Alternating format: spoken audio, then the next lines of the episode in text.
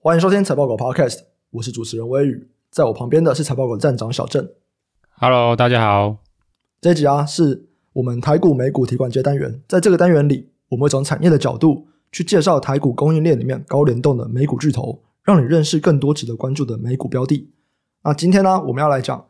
就是新一季的季报了。记忆体巨头美光在三月二十八公布了最新一季的营运报告。那今天我们就会从这里面哦来看一下整个记忆体还有消费电子的展望。美光在上一季啊遇到了这个史上最大的亏损，各种的获利指标都不如猜测。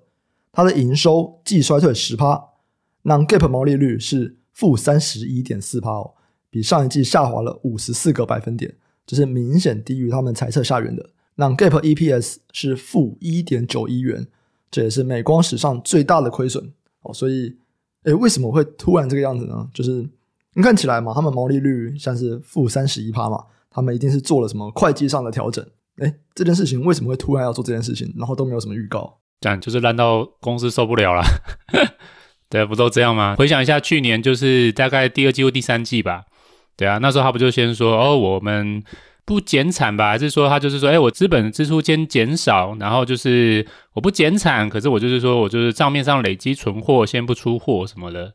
然后后来到第四季，哎，觉得受不了，他就说我要减产。对啊，那现在到第一季了，呃，发现就是说不行，状况比他们预想的又再更烂。对，所以就是说连减产都没有办法去化库存的最后手段，那当然就是打库存。对啊，那所以这一季的话，他们就是做这个最后一步吧，就是主动打消库存。对，那这个库存他们就打消了十四亿美元。对，那就是因为这个十四亿美元，就造成他们目前账面上的亏损，这一季看起来就是如此巨大。嗯，不过蛮有趣的是，他们打这个亏损，然后造成了史上最大亏损以后，哎，股价又涨了。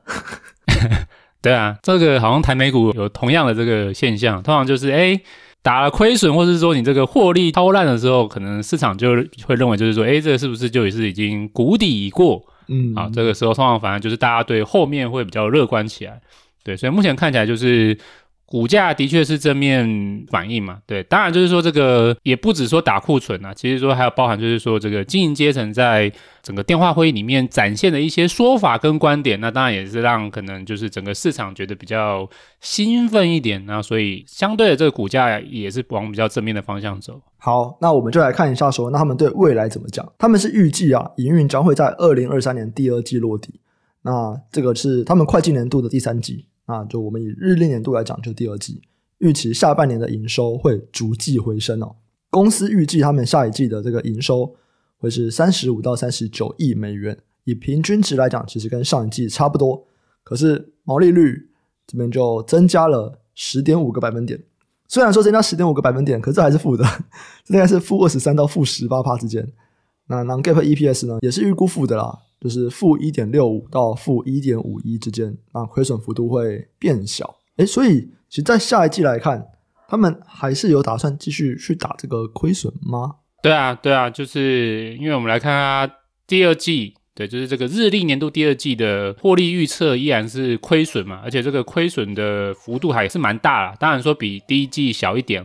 可是其实就整个历史的平均来看，诶，还是一个蛮大的亏损。那这主要以我的角度来看，就是主要是两个原因。那第一个就像你说的，就是说，诶，公司本季还是要打库存。对，那他预计这一季的话，会是在额外再打五亿美元的库存。对，那所以这个当然就是会让他们的获利比较明显的下滑。除了这个之外，还有第二个原因，第二个原因就是跟他们的算是产能利用率有关吧。对，那我们在之前的很多公司的季报解析常常讲到，就是这个产能利用率下滑对公司的毛利率会是有很负面的影响嘛。对，那在这一季的话呢，呃，公司它又在宣布，哇，它要再度减产。对，哇，这个。算一算，从去年下半年到现在，这已经第四度的宣布要扩大减产了吧？对，那这一次呢，他就宣布要把这个它的 DRAM 还有 Name Flash 的减产幅度，再次由之前的就是减产二十趴，要扩大到减产负二十五趴。那当然就是这个价动率下滑，一定又会再进一步对毛利率也是有负面影响。那第三个的话，就是其实公司在它的电话会议里面有直接明显的就说明了，就是说。因应目前景气需求疲软，那他们的账面上库存真的累积太多了。那为了要加速他们的这个就是库存下滑，他们不惜就是主动降价。对，就是透过降价来尽快的刺激这个销量，让库存可以加速去化。对，那所以这三件事情，打库存、产能利用率调降，然后还有最后就是价格调降，这三件事情其实都会对它的毛利率产生明显的负面影响。所以我们来看到，就是说，哎，它虽然这一季营收，哎，看起来好像没有在衰退了嘛，甚至较上一季可能如果以平均来看的话，哎，搞不好比上一季有微幅的上升。对，可是它这一季的毛利率还是明显算是亏损啊，自然就造成它的获利还是会明显的亏损。哎，他为什么要连续两季打？他干嘛不一次打完？嗯，好问题，我不知道哎，或者是说这是正常的吗？就是打两季，这正常吗？打裤子本来就不太正常啊，对啊。所以如果以我的角度啊，就是他可能想要平滑一下吧，就是因为其实他这样打以后，他就可以真的是逐季上升的感觉，对不对？我第一季打多一点，第二季打少一点，哎，第三季开始不打，这完全就是在自我实现的预言啊。对，或者是有一种可能，就是说，也许是公司想要就是走着瞧吧。对，有时候就是说，诶，搞不好，也许第二季会有一些出乎意料的，可能就是景气回温，诶，这有可能嘛？对啊，所以有时候就是，诶，如果说这个市场，比如说你减产啊，或者说你降价，就有可能让你的这个库存去化的不错啊，或者是说这个终端的景气回升，那带来的需求比你想象中的强劲，诶，搞不好库存去化的顺利，你就不一定要打库存了嘛。对啊，所以我觉得这个也许也是一种就是保留了，就是说如果还是这么的惨，呃，还是就是不如我们预期，那我会不惜代价，我还是会再次打消库存。诶，可是如果说今天其实没有想象中那么差，诶，对，那我有可能就是不做这件事情，对不对？所以我现在这边先预告说我可能会这样做。那如果最后我没有这样做，或者是说我打这个库存的幅度没有到这么大，诶，这样其实就是在这个获利角度来看，就是诶，很容易就是超越猜测。对不对？那超越猜测的话，那当然市场的评价啊，或者是各方面预期，可能就是说，哎，我觉得出乎预期，然后那就大家就一片欢乐这样。嗯，其实除了他们说第二季他们还有可能要打库存，可是看起来是一个预备哦，就是我也许不一定用到。还有另外一件事情也可以看得出来，他们对第二季。很像没有到这么悲观，就是他们觉得营收可以持平。对，没错，没错。所以就已经是最差的这样子，甚至我的第二季是有一点点的希望，觉得它会变好的。对啊，对啊，对啊，就是说，如果站在公司的角度啊，整个经营阶层论述啊，我觉得就是预期，就是说，可能第一季或第二季就算是弱底了啦，反正第二季的营收它预估就是跟第一季差不多嘛。嗯，对啊，那他又再给出更乐观的展望，就是说，不止说第二季可能不再衰退。他觉得就是下半年的话，应该会逐季上升，而且这个逐季上升，他觉得就是一路就是往二零二五去了。哦，对，他就是这样认为啊，他就给大家讲说，哎，对，二零二三年算是不好的一年，哎，可是接下来就是要进入记忆体的，就是景气上升周期。对，他甚至还很兴奋的说，这个二零二五年将会是整个记忆体产值就是有史以来的新高。那当然就是说，这个刚刚提到，就是诶，为什么市场会觉得比较兴奋？因为这是公司给的未来的展望，当然不是短期的一两季。可是如果是给到这种半年、一年、两年的话，哇，那大家就是很兴奋嘛，觉得这个中原局势要落底反弹了。只是说，那公司为什么好像这么有信心？因为其实目前大部分来看，就是整个终端的景气还是比较疲软嘛。嗯，对。那我们来看说，诶，那公司说法说，为什么这一季可以落底，那下半年就可以逐季上升？那我觉得跟我们之前。呃，聊的一些公司啊，像 Dell 吧，可能都有点类似的说法。对，其实公司他认为说，他接下来营运可以率先反弹的一块啊，应该会是消费性的市场，也就是他们的手机和 PC 市场这边，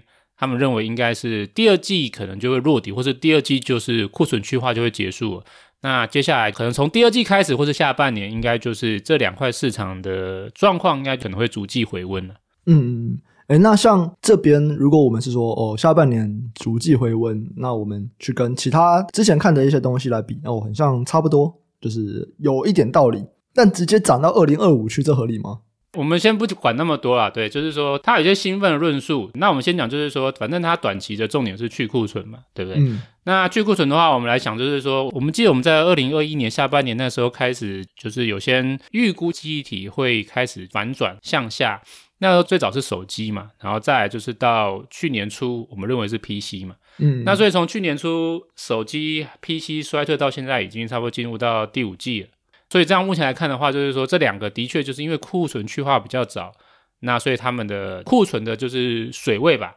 相对比较低啊。那所以如果像我们来参考就是 TrendForce 吧，TrendForce 的话，他就直接有给一些他们自己研调的观点。他说这个 Mobile DRAM 的库存已经是回到大概是健康水位啊，大概是五到七周。那我们之前看 PC Dell 跟 HP 和宏基也都是说，哦，他们觉得就是他们自己手上库存差不多了嘛。对，那所以就是说，先讲说美光应该在这一点上面，目前我觉得有一定的可信度啊。说先讲库存去化的这件事情，我觉得有一定的可信度，因为参考它的同业或者参考这些研调的数据，哎，看起来哎好像可以支持他的说法。所以如果说今天是讲说，哎，因为这个循环的角度，哎，库存去化已经到一个时间点了，那这个时间点已经接近谷底了，下半年开始可能就是哎会有库存回补的效应，那以至于下半年能够逐季回温。这方面我觉得是有其道理，嗯，只是你说为什么公司说这接下来就会平步青云到二零二五，那就会非常的兴奋，对，那当然是公司有一些比较长远的一些角度的展望。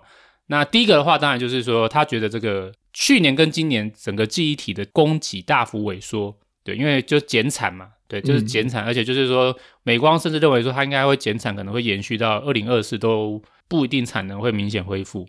那这就导致二零二二跟二零二三年这两年的，就是整个供给的成长幅度非常低，算是历史最低啊，应该都是低个位数，甚至可能接近持平或是没成长。那如果以他们角度来看的话，就是说记忆体是一个高度循环的产业，它不会说哦就烂就是烂下去，它一定就是烂到一定的情况，然后就会再回升，对，然后回升到一定的程度又会再下滑，所以他们预期就是说按照过去历史的经验。对，这个很像 Dell 的说法嘛，就根据我们常年的经营经验，那就是景气可能接下来在二零二四年会上升。那需求上升，可是接下来这两年的就是遇到的状况可能会跟过去有点不太一样，就是说过去两年的供给减少的幅度这么大，那很有可能就会在接下来二四二五年，当需求回来的时候，供不应求的这个状况会加剧，变得更明显。那所以这是第一个观点，他们觉得就是说这两年的减产导致就是供给的成长幅度大幅的减缓，对，那这个可能会在接下来两年带来一个反过来的过犹不及的效应吧，就是说、嗯、哦，反而可能需求上升之后，这个供给不可能那么快的增加嘛，因为这个是一个晶圆制造产业，对，这个晶圆制造不可能那么快的就是产能就可以回温了，对，所以当等到你需求回来的时候，你才要增加产能，那已经来不及了啊，所以他觉得这是第一个点。那就是这个这两年产能供给减少的太多了啊，这是第一个。那第二个的话就是说，当然又是一个老梗呐、啊，对，就是这个 DDR 五他觉得应该二零二四年要成为主流。嗯、对，那这个原因当然就是跟这个伺服器啊，或是 PC 产业这两大 CPU 巨头 Intel，然后还有 AMD，他们最新的 CPU 平台都已经开始全面支援 DDR 五甚至 AMD 它是只支援 DDR 五。那所以在他的角度就是说，诶，去年跟今年它新的 CPU 平台就是推展比较慢，有很多原因嘛，就是这个景气低迷啊，当然就是造成下游要平台转换的意愿不高，这是一个原因。那当然还有就是这个 Intel 嘛，就是这个挤牙膏，每次都挤不顺，然后它的 Sapphire Rapids 的这个最新的 CPU 平台一直到今年拖到今年才推出，那这都导致就是 DDR5 的渗透没有如大家原本。想的这么顺利，对，可是就是站在美光的角度，他觉得，哎，啊，没那么顺利，一直 delay，那他觉得至少到二零二四，就是应该有机会慢慢变主流了。对，那 DDR 五的话，那当然就是说它会刺激整个下游的机体规格升级吧。就是我伺服器如果我要跑的这个速度更快，那这个除了 CPU 之外，我机体 DRAM 的这个更新也是一个很重要的一个部分。所以这是第二个重点呢，就是说他觉得就是 DDR 五接下来到明年。年终，他觉得应该就会逐渐成为主流，这个会带来比较明显的需求的拉抬。对，那所以这是第二个观点。那第三个观点的话，当然就是说这个 ChatGPT 嘛，对，因为 AI 大家就开始就是很疯狂嘛，就是哇，这个 AI 太棒啦，这个是个未来的就是改变世界一个重要的东西啊。那当然站在美光就是说，诶 AI 的改朝换代，美光也不会错过的，对，或者说美光就是在这个 AI 的世代里面是一个重要的角色。那他就觉得说，这个 AI 也会带来很明显的记忆体的一个规格的升级，然后还有需求的拉动。所以这三个点是我大概认为说站在它的，哎，你现在有听到婴儿的声音很明显吗？其实蛮明显的，不过还好还好，应该还是可以讲，没问题。好，那我就继续讲，加油，小孩。对，大家多见谅这样。嗯、所以这三个观点大概是美光他提到说，为什么他对二零二五年那么兴奋的一个主因呢？对，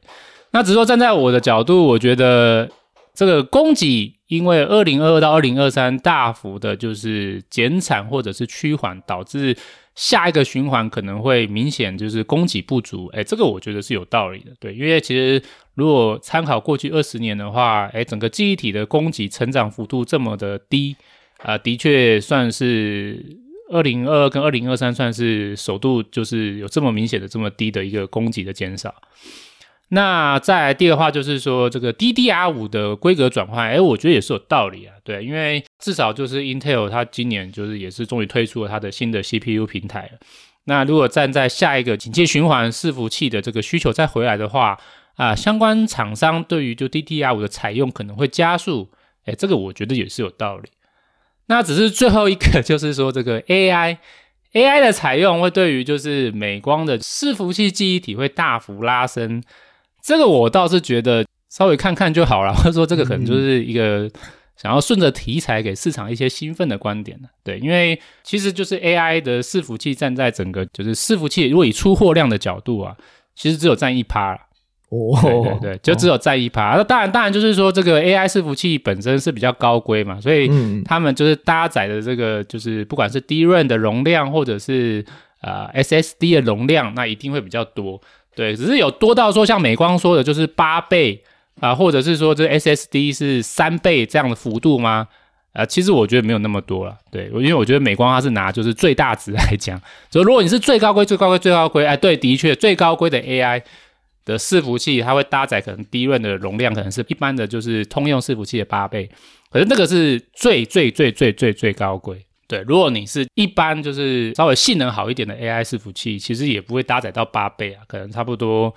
啊、我记得我之前做的一个统计，大概差不多就是三四倍这样子。那 SSD 容量也不会说到每一台 AI 伺服器都到三倍以上，可能差不多可能就是一点五倍就算是个平均值。对，那再加上就是我刚刚说的，就是说这个 AI 伺服器的出货量其实只有整体伺服器的一趴嘛。所以我觉得就是说，哇，这个 AI 伺服器，哇，它可以让整个机体的需求大幅拉抬，呃，我觉得是有是有帮助，没错。可是这个帮助应该不至于在。二零二五年两年之间就成为一个超级主流了，对，所以这是我的观点呢，对，所以这个大概是对他二零二五年为什么那么兴奋，大概做的一个观点吧。好，对，所以以我的角度，大概就是消费性的库存去化接近尾声了，下半年会逐季往上，或者是开始走出谷底，诶，这个我觉得有道理。或者二零二四、二零二五年，就是这两年机体的供给可能会明显的不足，那这个我觉得也有道理。然后 DDR 五的规格推动，哎，我觉得有道理。那 AI 伺服器这边的话，我觉得大家姑且先把它当成一个题材来看，我觉得是比较实际一点。好，反正不管怎么样啦，他讲到二零二五会好到二零二五年，那二零二五年怎么样先不管，至少二零二四年中是没问题的。哎，对，可以这样说。对对对对对，至少就是先走一个就是这个叫做循环嘛，对对对，景气谷底回升这个环节应该是有机会的。就是先来一个连续四季变好，应该是没问题的。对啊，对啊，对啊，就是说这个这个，我觉得是比较实际一点的，或者是说，我觉得这个可能短期是大家比较值得密切观察的。对，嗯，好，那刚刚有提到嘛，其实他们在这一次的这个电话会议结束以后，包含来说他们打库存啊，哇，这个自我实现预言，让他们逐季变好。再来讲说他们一路好到二零二五年底，哇，这两个都是听起来让市场觉得还不错，所以股价就涨了嘛。哎，两天后就跌回来了。哦，还没跌回来，还有一点点，还有一点点，就是还留有一点涨幅啊。因为我想看他们那个近五个交易日的涨幅，它已经是亏损的了，可能是小跌一趴这样。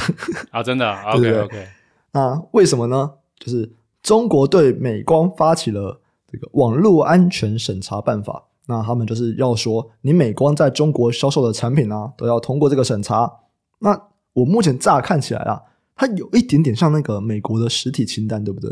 对啊，就是说，大家基本上都认为，就是说，干这个就是中国故意找茬了。如果你去看下，就是中国论坛，每个都很兴奋啊，真 真的 哇！我伟大祖国终于反击美利坚共和国。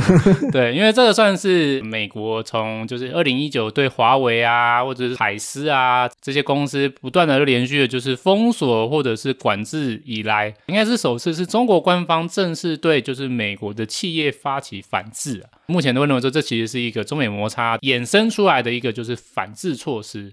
对，那所以就是说啊，现在这个美国中国的民间现在都很兴奋啊，说哇，我们国家终于起来起来啦，终于就是啊有所尊严了。对，那所以美光目前看起来就是说它被审查，其中一个背后很大原因，应该就是因为这个中美贸易的摩擦导致的了。嗯，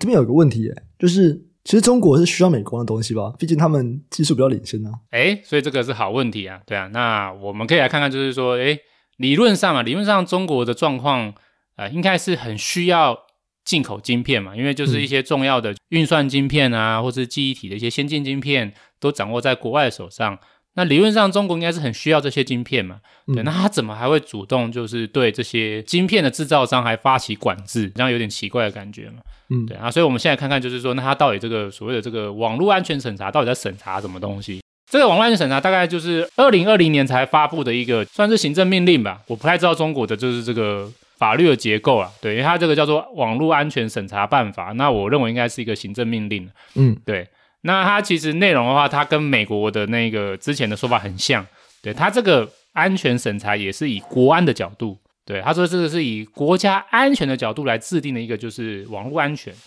对，那这个当然内容有蛮多条啊，大概二三十条。那我帮大家就是做个简单的整理啊，就是说这个法案这个条文的重点呢、啊，第一个它所要针对的就是行业。它主要是针对叫做中国本地的关键基础设施营运商，对，就是关键基础设施营运商。这个关关键基础设施到底是什么呢？如果是以我的观点啊，我说我想，对，我想这应该大概就是指类似像就是这个什么阿里云啊、腾讯云这种数据中心啊，或者是这种提供云端服务的基础建设厂商，那或者是像电信商。对，中国三大电信商，那我觉得这个应该就是他所谓指的关键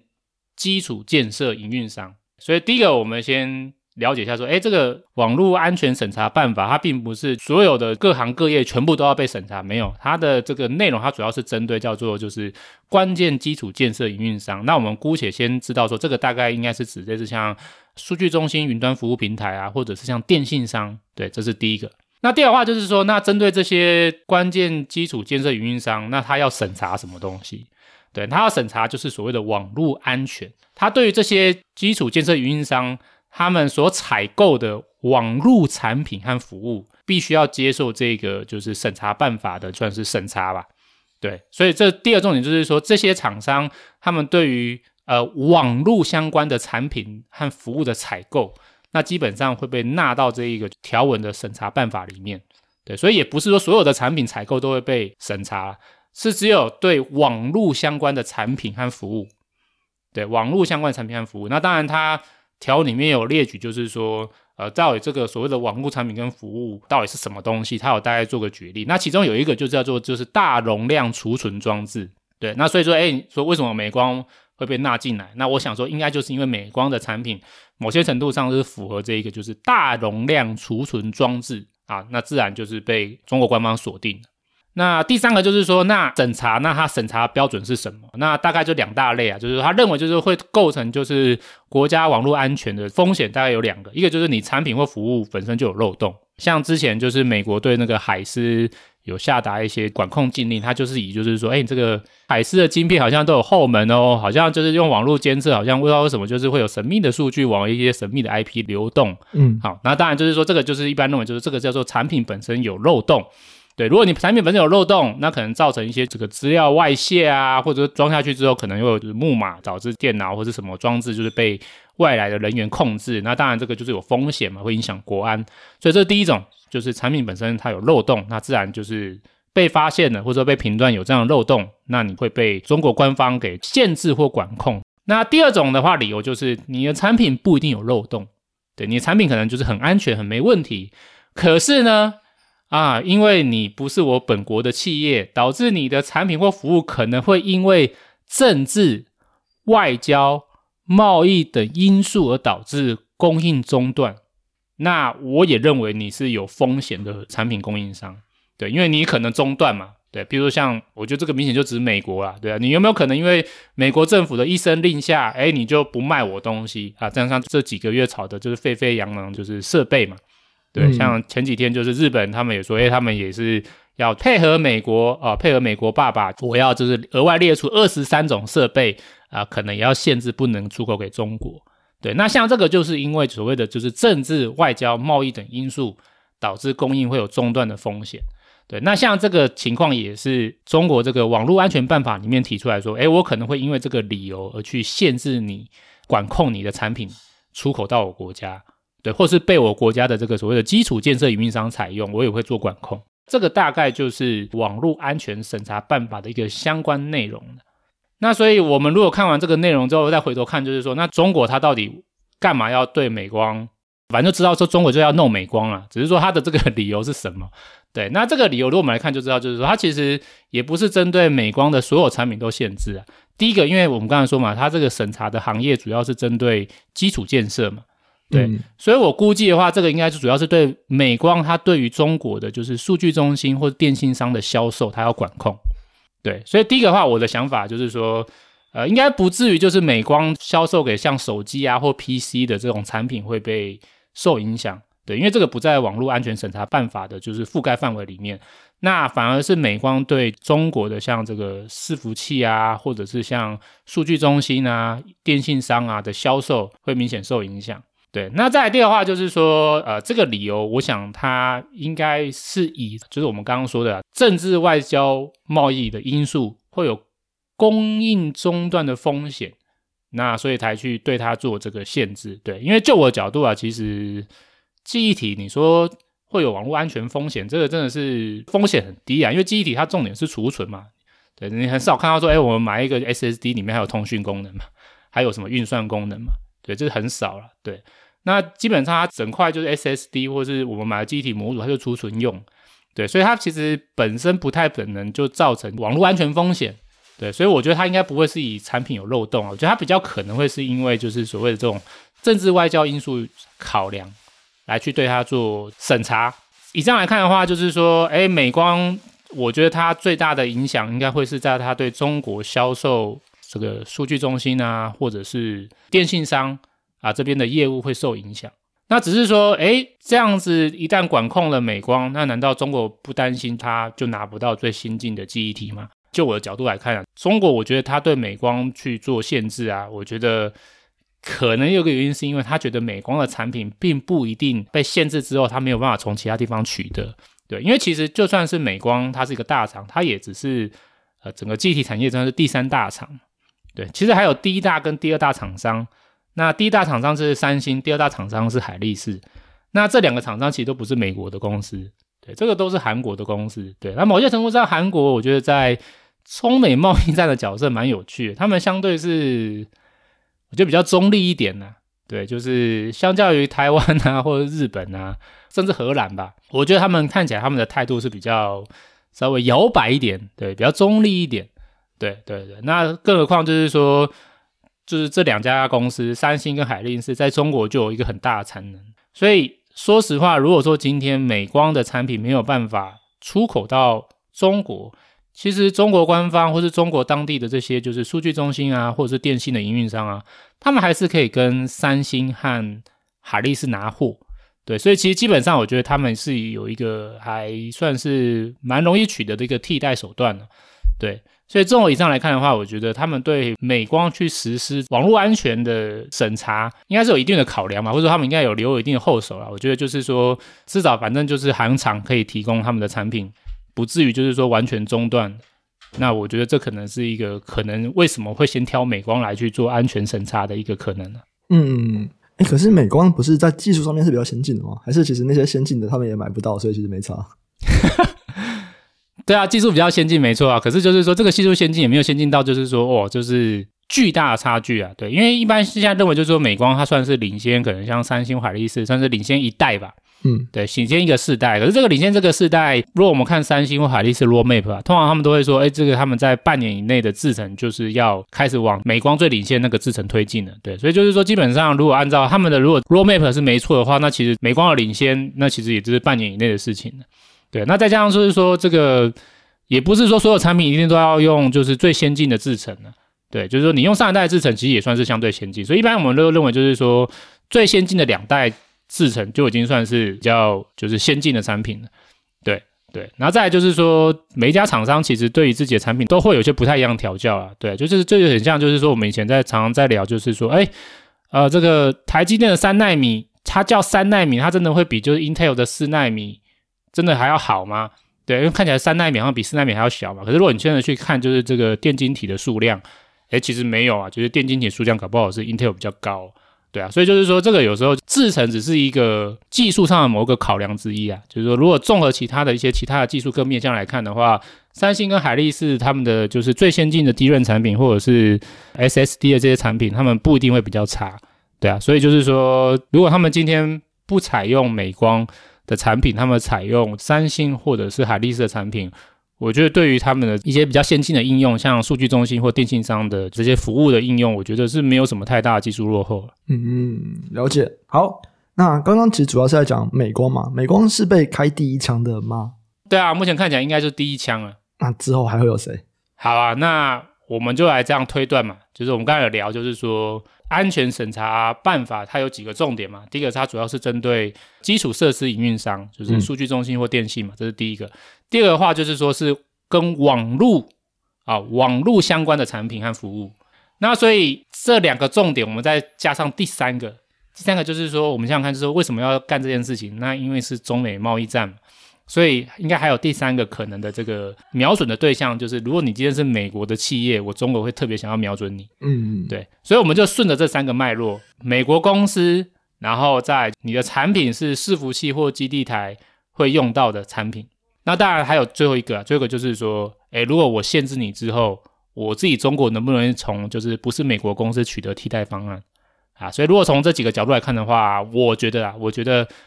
接下来可能会看到几个族群有可能会被审查，就是风险比较高的。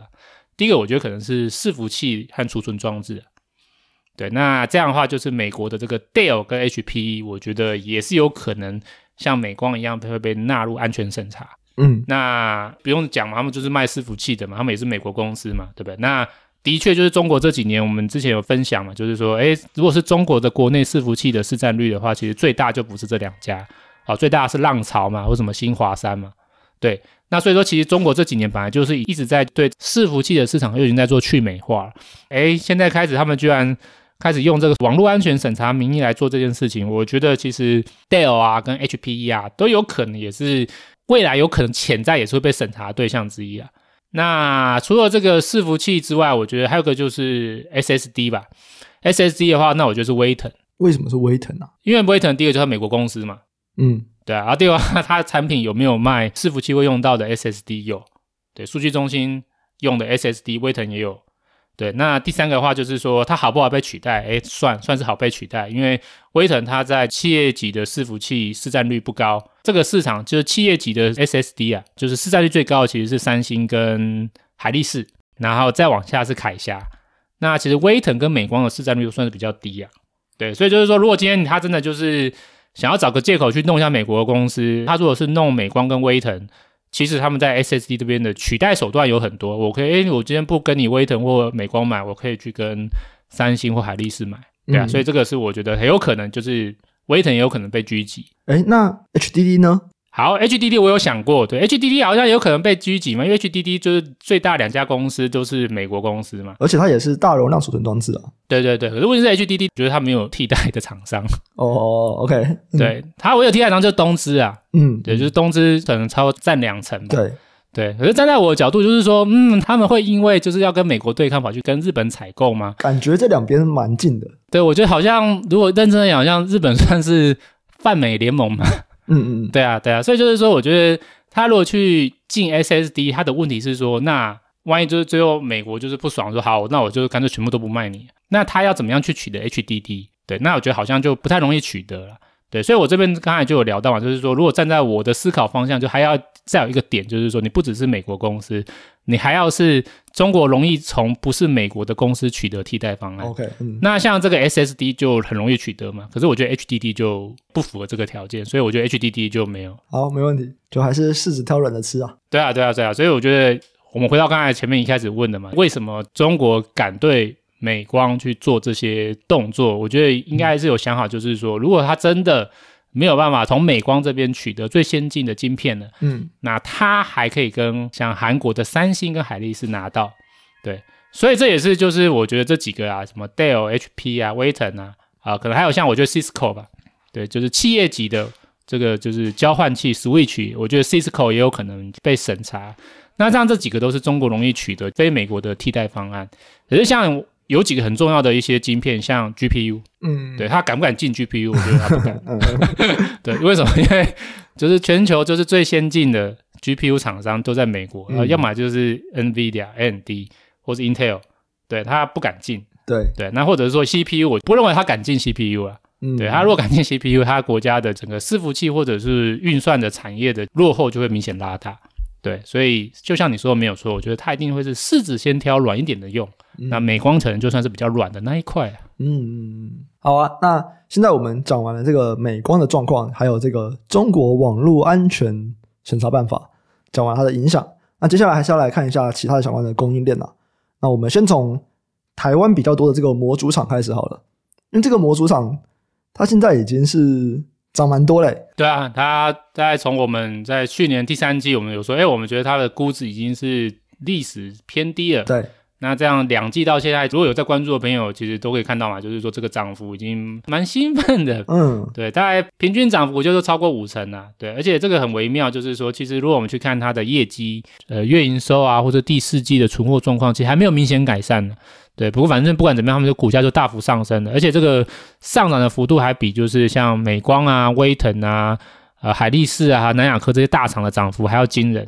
对，那所以站在我的角度啊，就是说我们其实呃一直以来在聊记忆体的产业，我们都会讲一件事情嘛，就是说整个记忆体的领先指标就是模组厂，嗯，而且这个领先不管是股价还是营运都是领先指标。所以如果站在这一次循环的话，我们又看到说，诶又再次验证这件事情呢，就是说，一样还是先从模组开始，模组目前的股价的涨幅就是领先这些机体原厂。那如果看库存的话，也是啊，对，虽然说库存还没有明显改善，可是这些模组厂的库存水位都是比原厂还要低比较多的。对，所以站在我角度的话，我觉得就是我还是认为就是说，这一次的机体市况，它还是会循着过去二十多年的循环逻辑来去走。那我觉得，因为我之前有聊过嘛，或者说在就是刚才美光的解析有提到，就是说，我觉得记忆体是有可能在第二季落底嘛。哇，这个我们已经讲了三季了吧？对啊，有可能在第二季落底嘛。那目前来看，就是这个可能性真的是一直在增加。那如果说今天整个记忆体市况有机会在第二季落底的话，那我觉得一定是呃模组厂的营运会是先反应。所以以我角度来看的话，我觉得呃，我们接下来可以观察，我觉得模组厂的就是营收或者库存去化状况，应该是有机会在今年第二季就率先的回温。对，那只是说这个是业绩的角度嘛，它如果是股价呢？因为股价 就已经涨了，而且还涨很多嘛。那到底股价涨到现在，诶，它到底是低估还是高估？那这个我就不再多做评论了。对，因为谈这个是有点敏感。那只是我可以跟大家讲，就是说，其实你可以从过去八年的这个历史的，就是股价净值比的区间来去做判断。你就用财报狗的这个股价净值比功能，你就一家公司一家公司去看，啊，看啊，威刚现在的这个股价净值比，哎，站在过去八年来看，现在叫是高还是低？对啊，如果今天是低的话，哦，那当然就是代表可能还有上档空间。那如果说哦，已经就八年角度来看，哇，这个股价净值比已经是在蛮高的水位了，那当然就是它的风险已经算是蛮大，这个时候就可以做一个适当的调节。对，那这个就交给投资人自己来去判断。嗯，那你刚刚有提到嘛，看起来模组厂都涨蛮多的，就比原厂还要领先啊。所以，诶，原厂现在还是相对便宜的。对啊，对啊，如果我们来看原厂的话，其实像。美光，美光的 PB，因为昨天又跌了，所以我不知道昨天跌这样子多少。不过大概差不多就是在一点四倍啊，PB 在一点四倍上下，这个还是相对于是近十年的历史相对低点，对，还是没有什么就是明显的上涨。对，所以这是第一个，就是美光的估值来看还是比较偏低。那南亚科，我们来看一下台湾的南亚科，南亚科的 PB 也是一点一四倍，哇，这个也是近十年相对低点。那如果来看海力士，海力士哇，海力士现在 PB 不到一倍啊，海力士现在只有零点九八，哇，这个也是历史相对低点。所以我们扫一下，就是这些所谓的是这些机体大厂原厂，对，他们虽然在整个产业他们是真正的就是算是溢价能力最强的一个环节。可是他们其实他们的估值现在反而都比像模组厂还要低蛮多的，嗯，对。所以如果考虑到就是说记忆体的市场有机会在今年第二季落底，那所以这样来看的话，我觉得三星、海力士、美光，甚至是台湾厂商南亚科啊，我觉得理论上都有机会在下半年营运回温。下半年有机会回温，可是现在这些公司的 PB 都是在呃历史的相对的低点，对。那其实我觉得就我角度啊。啊，我觉得是蛮值得留意。我们在去年第三季会聊到说，哎，模组厂是接近历史低点，模组厂可以留意。而到现在，模组厂已经涨上来了，那所以我觉得我们可以回头再来去看这些下一个比较落后模组厂的原厂，它的营运和它的估值，我觉得有可能就是追随模组厂慢慢的回温。对，那所以这是我的观点。嗯嗯，可是像原厂，台湾人除了南亚科以外，不太好买啊。可以啊，买美股啊，买美股很方便啊，买美光啊。嗯，对啊，或者说你可以买海力士在。美国的这个算是上他们的这个叫做新贵嘛，就是上柜，对啊，也可以买到海力士在那边的。哦，哦，海力士有是不是？对对对，可是它那个就是算是比较像是新贵或上柜啊。嗯，对，就 O 他们的 OTC 啊。嗯，对对对对啊，因为刚好提到嘛，就是美光还是有一点点隐忧的嘛，在中国那边不知道搞什么，所以看起来哎，好像韩国那边会比较好一点。对对对，如果说今天是整个族群角度来看啊，我就说可以就是整个族群一起配置啊。就是说，你不要只买美光嘛，你可以美光、南亚科、海力士啊这些统统买，或者威腾统统买一买这样子。对，可是如果说你今天是比较担心说，哎，像刚才说的那个中国安全审查的风险到底会如何？那我先讲啊，就是说站在我现在的角度啊，我觉得就是初步我认为，也许就是美光受到这个中国的网络安全审查办法的影响。可能没有想象中那么大，嗯嗯，对，因为我们刚才有聊到，就是说它是限制在基础建设营运商嘛，也就是数据中心或者是电信商嘛，所以它不是说像什么手机跟 PC 都会被管控。对，理论上啊，先讲理论上，理论上如果中国真的就是是个法治国家，他们按照这个就是办法来走，诶？对啊，我说很合理嘛，对，每个国家都会有一些奇怪，所以美国也不一定啊，美国常常也就是说。奇怪，法律是这样定，然后你美国突然弄一个奇怪的新的条文出来，嗯，对，要让厂商无所适从。我觉得中国也是有可能嘛，因为政治考量就是会做这些风险嘛。所以说，如果说你真的照着你台面上的规则走，那理论上中国它这次只会限制到美光的，就是数据中心或者是电信商这边的销售，嗯，对，所以这是第一个。那第二的话，我们来看说，那到底美光在中国的就是销售额到底是多少？那其实我们来去看过去三年或者过去五年的数字啊，其实中国对于美光的营收贡献大概就是只有差不多是平均十趴。嗯嗯，对，所以你看这个是中国对美光的营收贡献只有平均十趴，这十趴又不是十趴全部都被影响，十趴如果按照刚才说的，就是如果真的是法治国家，按照就是法律的规定走，那也会是只是这十趴里面的数据中心。或者是电信商的营运备受影响，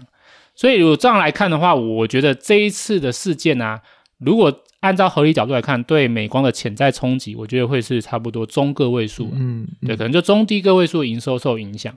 对对。那所以如果这样的话，就是说中低幅度的营收受影响，可是接下来美光要迎接的是，呃，可能是整个记忆体的景气反弹回升。那我觉得这中低个位数营收影响可能不至于就是让它的整个估值就是完全大幅滑落了，对，所以站在我角度的话，就是说我觉得这个影响的程度有限，对，有限。那当然这有些前提，这前提就是说中国是真的就是照着就是网络安全审查办法的内容走，对，它有没有可能就是诶他不照这个走，他就刻意升级，等，他就说呃这个。我现在才不管你，你这个对于手机的就是记忆体销售，你对于 PC 的记忆体销售，我都去管制，对，也是有可能。只是说，我觉得这可能性比较低，因为这个就是跟他目前台面上的借口是不同的。因为他台面上他是拿着这个网络安全审查办法，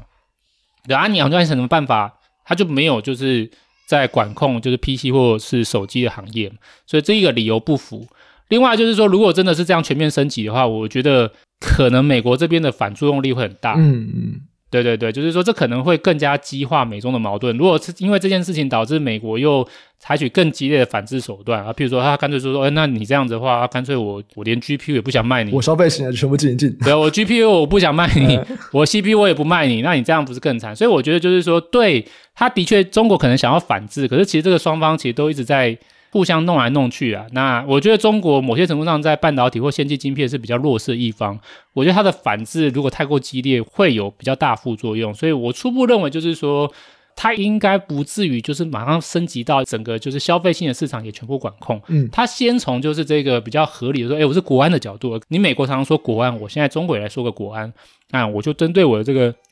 电信商数据中心的采买，哎，我就先来对美光弄一下。那我觉得这个是比较合理的，对，没问题。诶，那你刚好提到说，可能如果是整个族群去买，那就是配置这个记忆体原厂的族群，啊，这样子应该都会买一点。那看个股的话，美光你觉得可能是中低个位数的影响？那其他厂商呢？好啊，那其他厂商的话，理论上当然就是受贿嘛，因为就是一个竞争对手中了一箭，那理论上其他竞争对手会 受贿嘛。对，那我觉得受贿最多的。就我的角度来看呢、啊，应该会是韩厂，嗯，就是三星跟海力士，对，因为他们就是不是美国公司，而且他们跟中国比较近，哎，好，可以是可以这样讲啊，对，我觉得相对台湾，他们比较近一点，对，而且他们的产品的确也是算是很先进的嘛，可能跟美光不相上下，嗯、对，那只是说这个受惠幅度，我觉得其实呃，可能也没有现在市场上或者中国对岸那边想象那么大，就是。因为中国他们以前已经传的，就是说美光要垮了感觉。对对对对，可是现在没有，因为就就我们刚才分析角度，其实可能对美光的影响就是中低个位数营收。嗯，那所以三星跟海力士能够受惠，也是只有受惠这幅度。所以我觉得三星、海力士的确他们会是主要受惠者，可是我觉得对他们的记忆体的营收的受惠幅度，我觉得应该就是低个位数了。嗯，对，应该没有到很剧烈的这一个就是成长。嗯，所以第一个三星、海力士，我觉得是会受惠，只是说受惠程度是低个位数。那再其次的话，可能是凯霞，对对，凯霞也应该也是潜在受惠者，可是我觉得凯霞受惠的程度应该又会更低了，对，因为凯霞是做 NAND Flash 嘛，对，那因为美光本来在 NAND Flash 的市占率就很低了，在 NAND Flash 市占率我记得差不多十趴吧，那如果是这种刚刚提到这种数据中心用的 SSD，它更是低于可能是八趴吧，对，所以就是这个八趴里面，然后又是限制在中国的这个市场，那一定又是低中更低，所以我觉得凯霞理论上会受惠，可是。受惠程度应该非常低啊，非常低，甚至你可以忽略也可以。那还有一个可能就是长江存储吧，哇，那这个也是对岸非常兴奋啊，说哇，我们国家大长江存储要起来啦，对啊，因为就是就是这个觉得美光被弄了啊，他可能觉得中国想要扶持他们自己国家的就是厂商，那一般认为就是说长江存储会受惠，我觉得的确可能会受惠啊，对，因为长江存储如果认真而言，他们的。最新制成的这这个技术，如果他们说的是真的啦，理论上应该就跟美光差不多了。哦，对，他说就是他们美光现在的就是 NAND Flash 的最新的技术已经到两百三十二层了。长江存储也说他们已经到两百三十二层。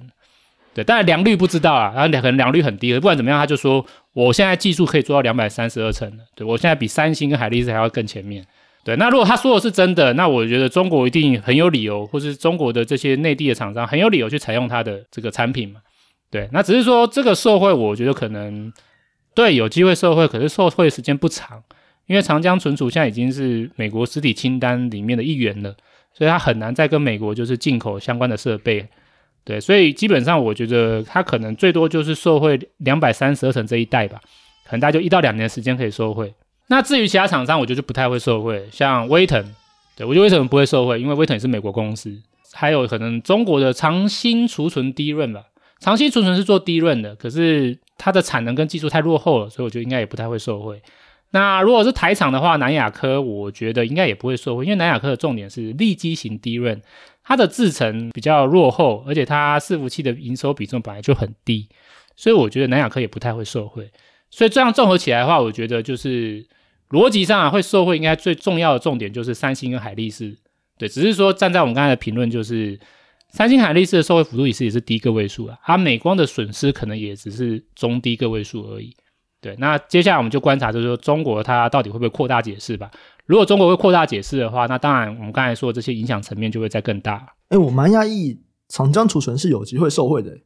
因为他们不是设备都买不到了吗？可是他们现在还有产能呢、啊，他们是之前有先买一些啊。所以他们现在还做得出来两百三十二层呢。对，他只是说你在接下来怎么办？比如说现在如果在网上啊，譬如说变成三百多层啊，变五百层哦，他们可能就有点难了，因为他们没有办法再进口就是更先进的设备，然后他们的产能也没有办法再增加，因为他们现在是一百二十八层以上的 NAND Flash 记忆体就不能卖了。他可以卖给他国内的啊。呃，我说就是美国不能卖到中国去嘛？那长江存储要跟谁买？他就不能买啊，可是他就是有之前已经先买到的设备啊。哦、oh，OK，嗯，他之前就已经先买了，因为长江存储是反正就是是从去年第四季开始才逐渐被影响，他之前还是可以买啊。嗯，所以他之前已经买到很多啦，对啊，所以他就号称说他已经做出两百三十二层了。嗯嗯，对啊对啊，他只是说未来就应该就很难了。嗯，对，所以短期会受惠啊。我说这两百三十二层能不能卖？认真也说可以卖啊，真的可以卖啊。嗯、对啊，只是说那未来以后如果对手都往三百多层以上了，那怎么办？啊、呃，对啊，那他可能未来就没有办法了。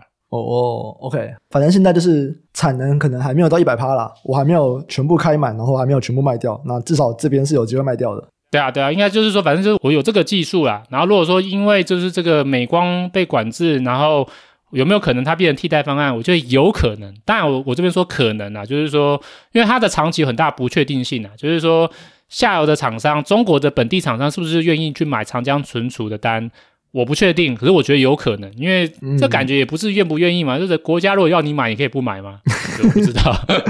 对，所以说我觉得有可能受惠，只是说它不确定性很高，所以如果站在确定性角度的话，我觉得真的就是三星、海力士是比较明显的有机会受惠美光的，就是市占率流失。嗯，对，这真的是一个国际的角力啊，看现在。